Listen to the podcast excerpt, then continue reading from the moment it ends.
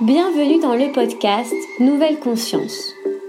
Nous discuterons ensemble de projets, d'œuvres et d'acteurs vecteurs d'espoir pour l'édification d'un monde plus respectueux du vivant et de soi-même. Je suis Manon Sala et je chemine depuis longtemps pour comprendre le lien intrinsèque entre le bien-être individuel et l'élan du collectif. Je vous invite à me joindre dans ce jeu de pistes afin de semer ensemble les indices vers une nouvelle conscience. Bonjour Kébi. Bonjour Manon. Bienvenue dans ce huitième épisode de Nouvelle Conscience. Merci pour ton invitation. Avec plaisir, je suis ravie que tu sois parmi nous aujourd'hui. De même. eh bien, on va commencer. Donc tout d'abord, en, ce qui concerne euh, quelques éléments autobiographiques, donc tu as 7 ans quand tu quittes avec ta famille euh, Casablanca au Maroc et que tu t'installes euh, à Carcassonne, donc un tout nouveau quartier, nouveau pays, nouvelle ville, nouvelle langue aussi. Donc on est en 1970 avec quatre filles et deux garçons, plus une naissance en France, d'après ce que tu m'as dit. Donc Kebira Faham, maintenant la Kibi, donc tu disais euh, à la fois dans ton cercle intime, maintenant à un public plus large. Plus large euh, pour différentes raisons, puisque maintenant euh, ta voix s'est diffusée à, d'autres milieux, d'autres univers. Tu es désormais coach en développement personnel et tu as de nombreux outils euh, pratricienne en PNL, donc programmation neurolinguistique, pratricienne en Access Bar, tu es conseillère en image également. Tu appliques de nombreuses méthodes telles que la méthode de l'énéagramme ou la méthode ESPER également. Tu accompagnes des jeunes dans la gestion de leurs émotions, de la gestion de leur réussite scolaire, des femmes également. Et là, donc, euh, tu, euh, tu t'es posé dans ton cabinet, donc où tu accompagnes de façon dans un suivi plus individualisé les personnes qui en ont besoin. Oui, depuis euh, janvier. Oui, donc c'est le début. C'est tout le début.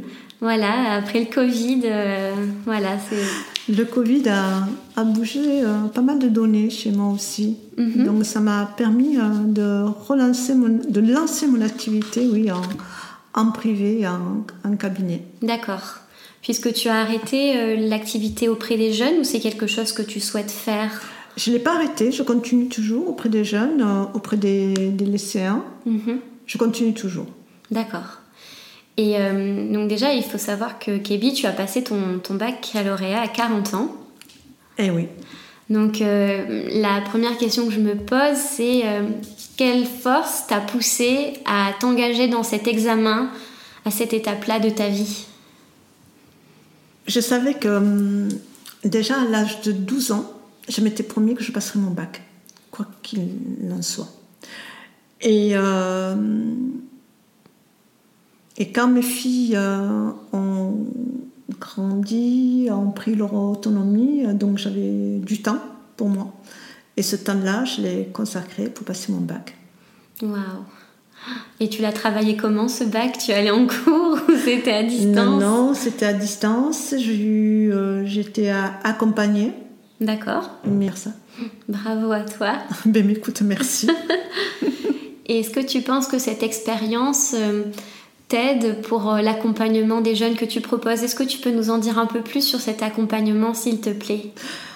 Alors, les sœurs qui m'accompagnent, puisque je fais partie de ces enfants où euh, la scolarité n'a pas été simple puisqu'il a fallu que je, je, bataille entre des mots, les synthèses, la, grammaire, l'orthographe, la conjugaison, les tests. Donc euh, ça a été quand même assez compliqué pour moi. Euh, donc je je, je, je, dis pas que je comprends leurs difficultés, hein, mais je vois qu'on peut avoir des difficultés, que quand on rentre pas dans le moule scolaire et qu'on euh, qu'on sort un petit peu de moule, on a plus de difficultés. Donc oui, je, Et puis les jeunes m'ont toujours intéressé. Quoi. Pour moi, j'ai une croyance aux jeunes. Et donc, mon approche est, mhm. est vraiment euh, mhm. humaniste, je dirais. Ouais. Oui. Et euh, quand tu dis les jeunes, c'est plutôt les enfants, les adolescents, ou tu les mets dans le même groupe? Je mettrais dans le même groupe. Je mettrais ados, ados et jeunes adultes. D'accord. Oui. Et qu'est-ce qui te fascine chez eux? Ah, Moi, ce qui me fascine, c'est euh, leur spontanéité. Ils sont, ils sont honnêtes, ils sont. Voilà, ils disent ce qu'ils pensent et il n'y a pas de filtre. Et, euh, et pour ça, c'est. euh, pour moi, c'est épatant. Et puis, je trouve que au jour d'aujourd'hui, les jeunes sont plus, euh, plus forts, plus compét- com- combattants qu'on peut euh, imaginer. Mhm. Et je pense qu'ils ont juste besoin aujourd'hui qu'on les accompagne vers euh, leurs rêves, vers leurs euh, projets, que ce soit de vie ou que ce soit professionnel. Mhm, D'accord. Est-ce que tu sens que les jeunes que tu accompagnes et les femmes que tu as accompagnées étaient réceptifs et réceptives à, à cette euh, approche de l'être humain?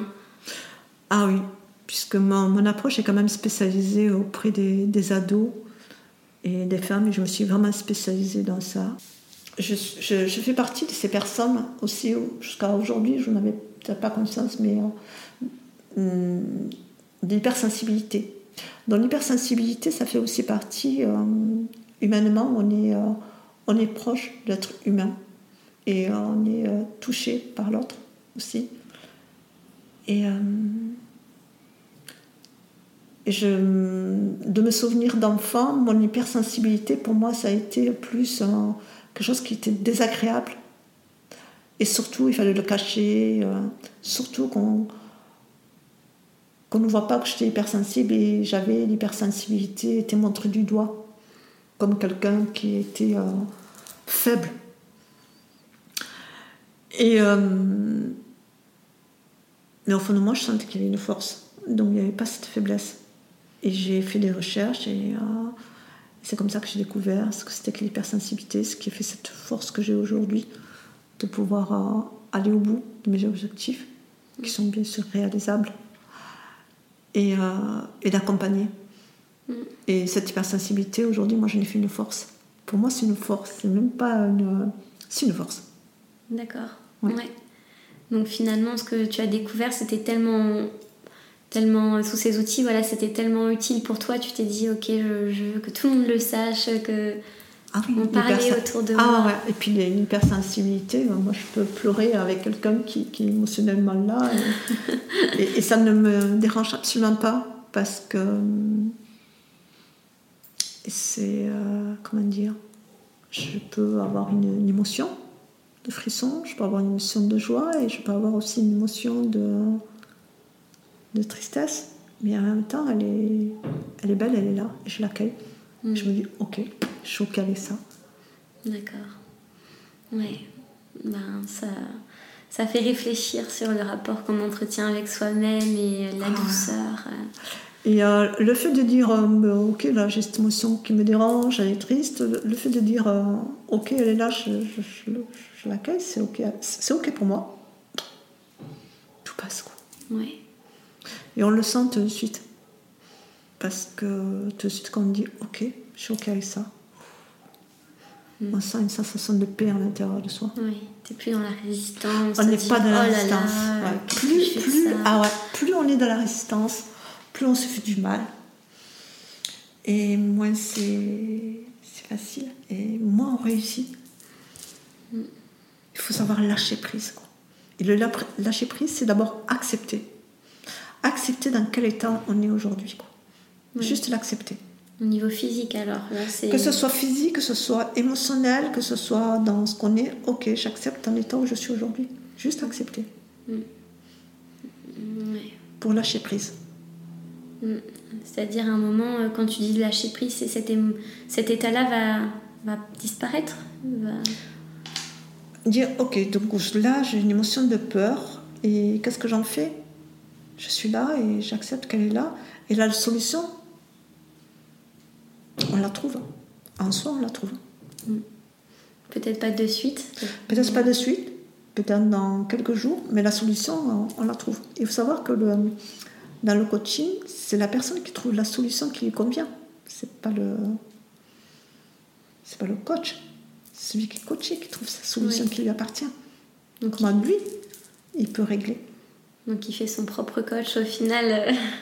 si on veut, même pas. Je crois qu'il fait sa, propre analyse ou sa propre euh, démarche, comment lui il a envie d'évoluer avec ce qu'il est. Mm. Merci. En ce qui concerne la gestion du stress et, donc, et des émotions que tu fais dans les lycées, est-ce que tu penses que, plus de, lycéens, de lycéennes auraient besoin de, cette approche-là? Ah oui, oui. Je pense que on ne se rend pas compte de, de, l'approche des, examens, de la peur de ne pas savoir, euh, euh, l'orientation, euh, savoir où je vais, qu'est-ce que je fais, est très compliqué. On ne se rend pas compte de toutes ces peurs, de toutes ces craintes. Hum, si on commence à travailler sur l'anxiété et sur leur peur, qu'est-ce qui fait qu'ils sont anxieux? Qu'est-ce qui fait qu'ils sont en manque de confiance? Euh, je ne peux pas dire euh, une généralité, ça va dépendre de, la vie de chacun, comment lui ressent ses émotions, quelle émotion est là. Et, euh, et, on parle de cette émotion qui est réveillée par cette peur, par cette anxiété. Qu'est-ce que j'en fais aujourd'hui? Mhm. Qu'est-ce qu'une anxiété C'est quoi une peur? C'est quoi la colère? Mhm. Et c'est en partant de, de leur émotion qu'on peut travailler. Est-ce que tu vois des, des anxiétés, des, des, émotions qui reviennent souvent, des, des peurs? Est-ce que tu pourrais classer des grandes peurs, des grands groupes qui seraient communes un peu aux jeunes que tu accompagnes? Je ne peux pas donner une généralité. Je ne peux pas donner une généralité parce que ça va dépendre de, de, de, de la personne, de sa vie, de ce qu'elle a vécu, de ce qu'elle est. Je ne peux pas donner une généralité. Il ah, n'y a, pas des, grands groupes de peur qui reviendraient, la peur de l'échec, la peur, je sais pas, de, euh, de, Tu parlais de moule, donc justement de ne pas s'insérer dans un moule. La peur de l'échec, elle y est toujours. Mais c'est quoi la peur? On, a besoin de, de, Ça peut être la, peur de l'autre. Mm.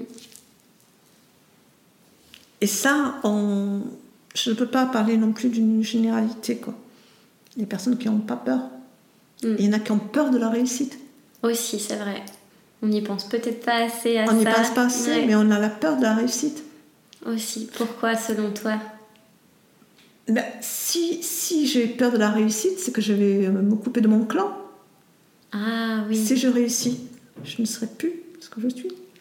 Et puis, euh, souvent, je rencontre des jeunes qui ont la peur de quitter le nid familial. Oui. Mm. Ça aussi, c'est pas l'examen à lui-même, c'est la peur mm. du lendemain, c'est la peur de, se dire qu'est-ce que je fais? Et ça me fait penser à l'accompagnement dont tu parlais tout à l'heure de mindfulness. Qui peut-être que j'imagine que ça peut aussi te donner des outils pour apprendre aux jeunes à être dans le présent et plus à être perdu dans cette euh, peur du futur. arriver à être juste là, je suis présent. Et ce que je pense là, c'est maintenant. Il faut savoir que les pensées, notre cerveau ne fait pas la différence entre ce qui était hier, aujourd'hui ou demain. Et euh, ce que je trouve de, dans les ateliers, c'est ce qui fonctionne, c'est la confiance qui se dit. Donc, soit dans le groupe, que ce soit avec moi et que ce soit dans le cabinet. Euh, c'est euh, tout d'abord, c'est de travailler sur leur confiance hein, et l'estime d'eux. Pour moi, c'est la, c'est la base, l'estime. Comment moi je me sens, comment moi je me regarde. Qu'est-ce que j'ai envie de faire mm. avec ce que je suis aujourd'hui? Mm.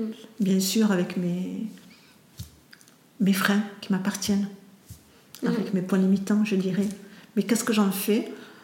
Mais De ces points limitants, sur, sur, quoi on travaille? Et de ces points limitants, d'en faire une force. Oui. Et comment tu établis cette confiance avec les jeunes? Parce que donc euh, ils arrivent, mais comment tu brises la glace alors pour qu'ils osent te dire tout ça? Alors ça c'est mystère. Même pour moi aujourd'hui c'est un mystère. Euh, ça se fait. Ça mais je, Ne peux, je ne peux absolument rien dire, ce mystère.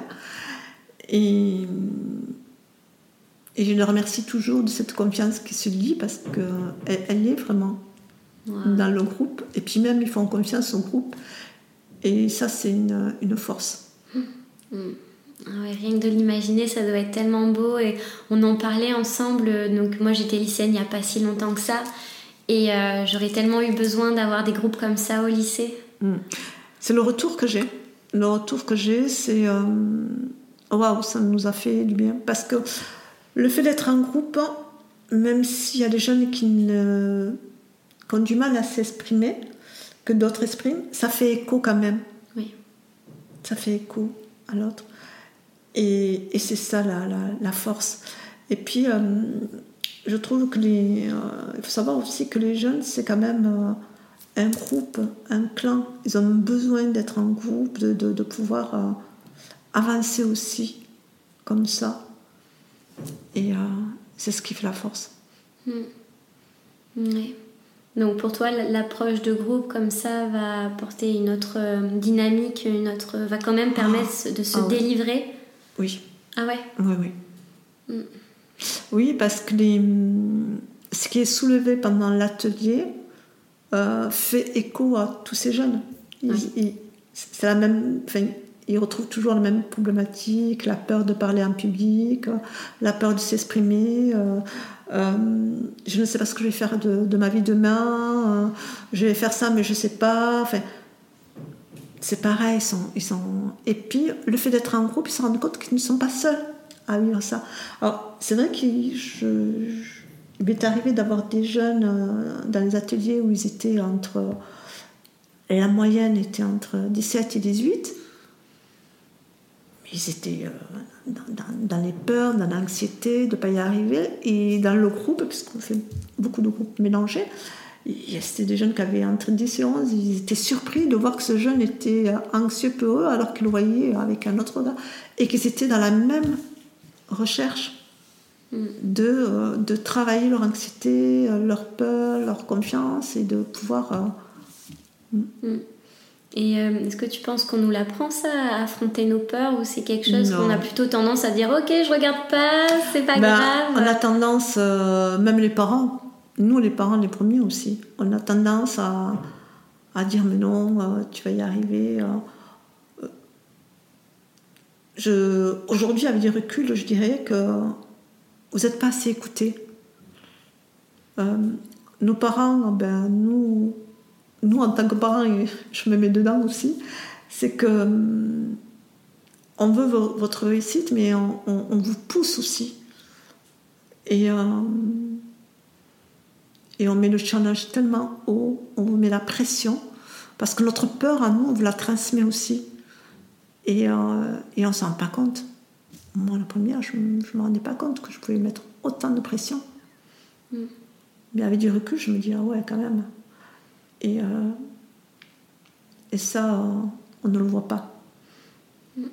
Et tu le vois maintenant, du coup Je le vois maintenant, puisque j'ai quand même du recul et j'ai beaucoup de témoignages. Et, euh, et puis nos échanges avec les, les échanges, c'est juste d'être rassuré. Quoi. Mm.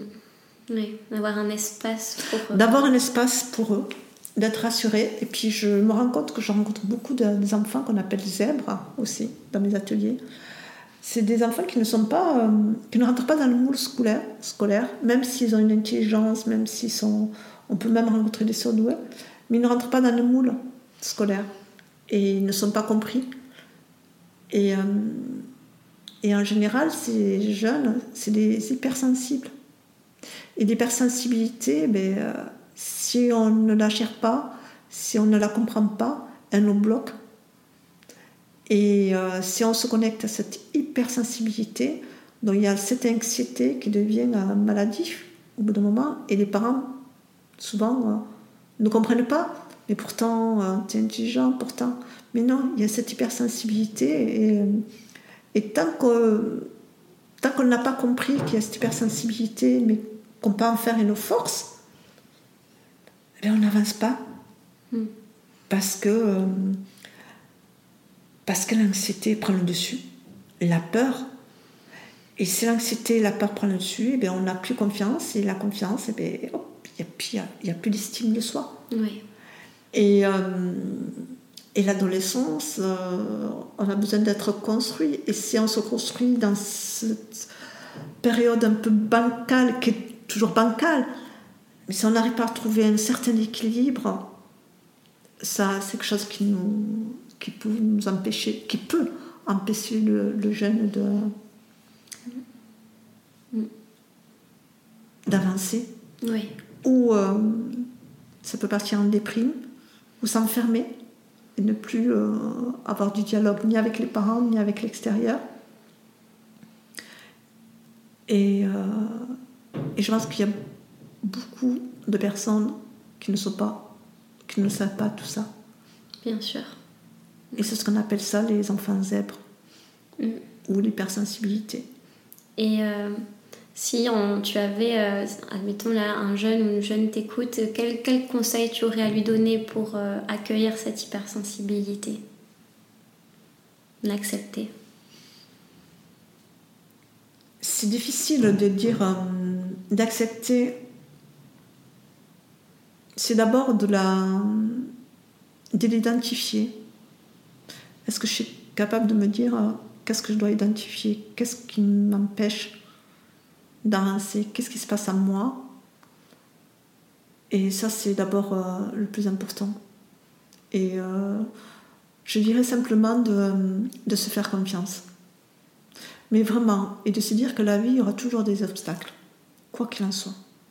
Les réussites n'arrivent qu'à les obstacles, et d'en faire une force. Et, euh, et d'accepter d'être différent. Quand on est ado, quand on est jeune, on a du mal à, accepter d'être différent parce qu'on veut rentrer dans le moule, on veut rentrer dans le groupe, et euh, pour être aimé. Et la différence fait peur. Mm. Bien sûr. Elle fait peur euh, aux êtres humains, du moment où on est différent, du moment où je peux être blanc, noir, euh, parce que je vais avoir euh, cheveux orange, ou je vais arriver euh, habillée avec une tenue différente des autres, eh ben, on va me regarder euh, différemment.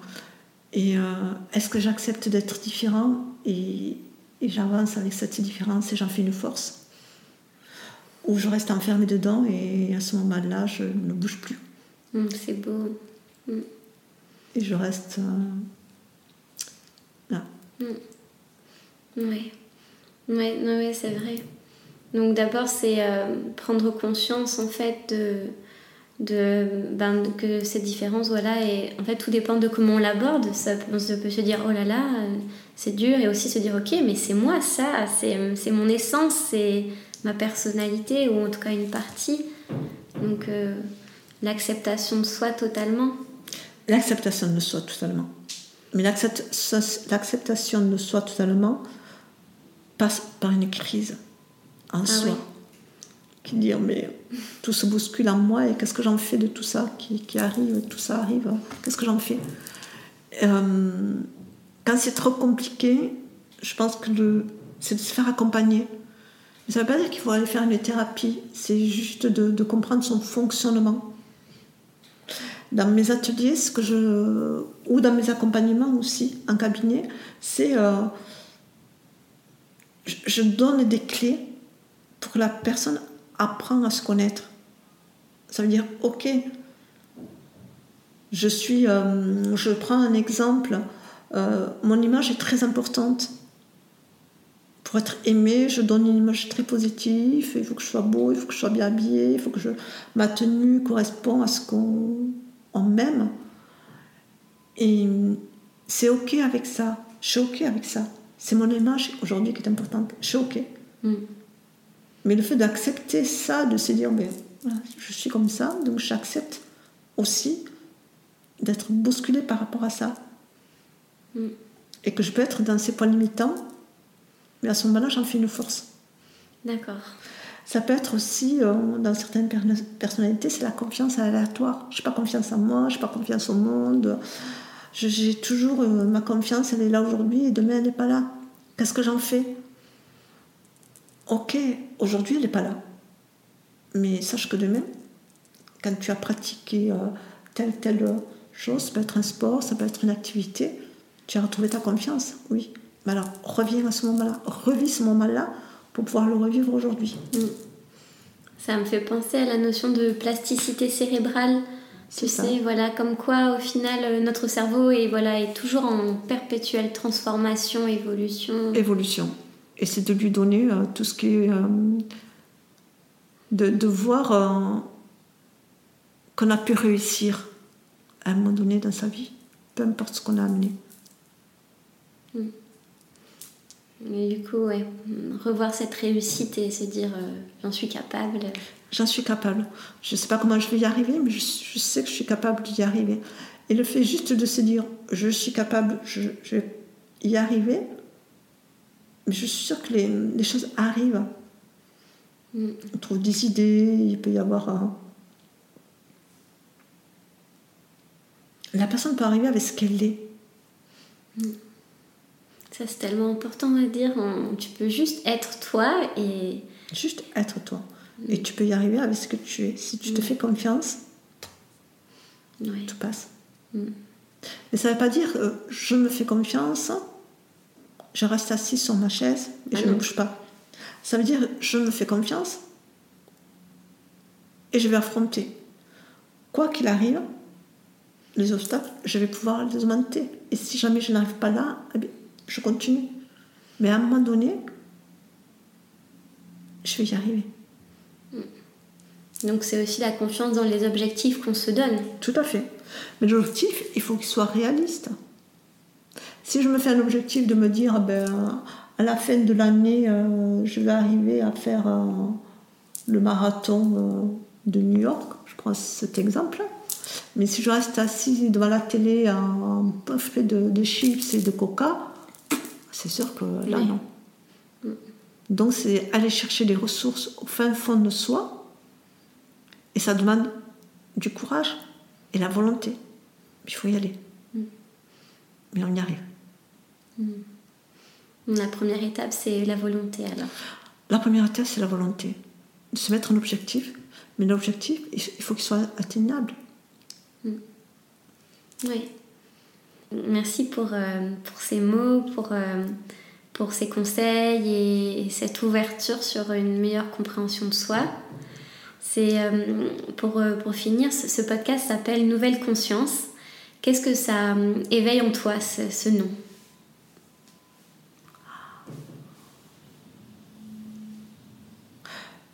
Nouvel élan dans la vie. Un élan individuel ou collectif? Alors, on va partir individuel, puis on va partir collectif aussi. Parce qu'on a besoin des uns et des autres pour avancer. Ouais. Ça, t'en as beaucoup parlé, c'est-à-dire les jeunes euh, dans les groupes, voilà, comme quoi euh, ils, ils y allaient pour eux, mais le fait d'être en groupe, ça les, ça faisait l'effet miroir, ça les soutenait. Mais on a besoin des uns et des autres pour avancer dans la vie, que ce soit dans les jeunes, que ce soit dans la vie de tous les jours aussi. On n'est on n'est pas des individualistes, on est des êtres humains et on a besoin aussi d'être euh, d'être entouré et d'avoir une solidarité des uns et des autres. Ça fait partie de ma philosophie de vie. Merci Kevin. Merci à toi Manon. Et euh, merci pour cette interview. Merci pour cet accueil. Et puis, euh, pour moi, c'est une première. Ben, bravo à toi. C'était génial, hein, vraiment. euh, tu vois, peut-être pas la dernière. Peut-être pas. À voir.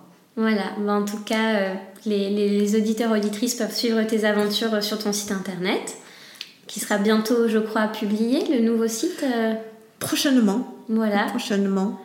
Et également, euh, de toute façon, je mettrai le lien de ta page Instagram aussi sur le compte euh, du podcast. Et euh, ils peuvent te contacter. Tu fais aussi des séances à distance. Je fais aussi des, des séances à distance. On peut me contacter en- par Instagram ou, euh, ou par le site. Merci pour votre écoute. Je vous retrouve la semaine prochaine pour construire ensemble cette nouvelle conscience. En attendant, n'hésitez pas à partager, aimer, diffuser autour de vous ce podcast. À très bientôt!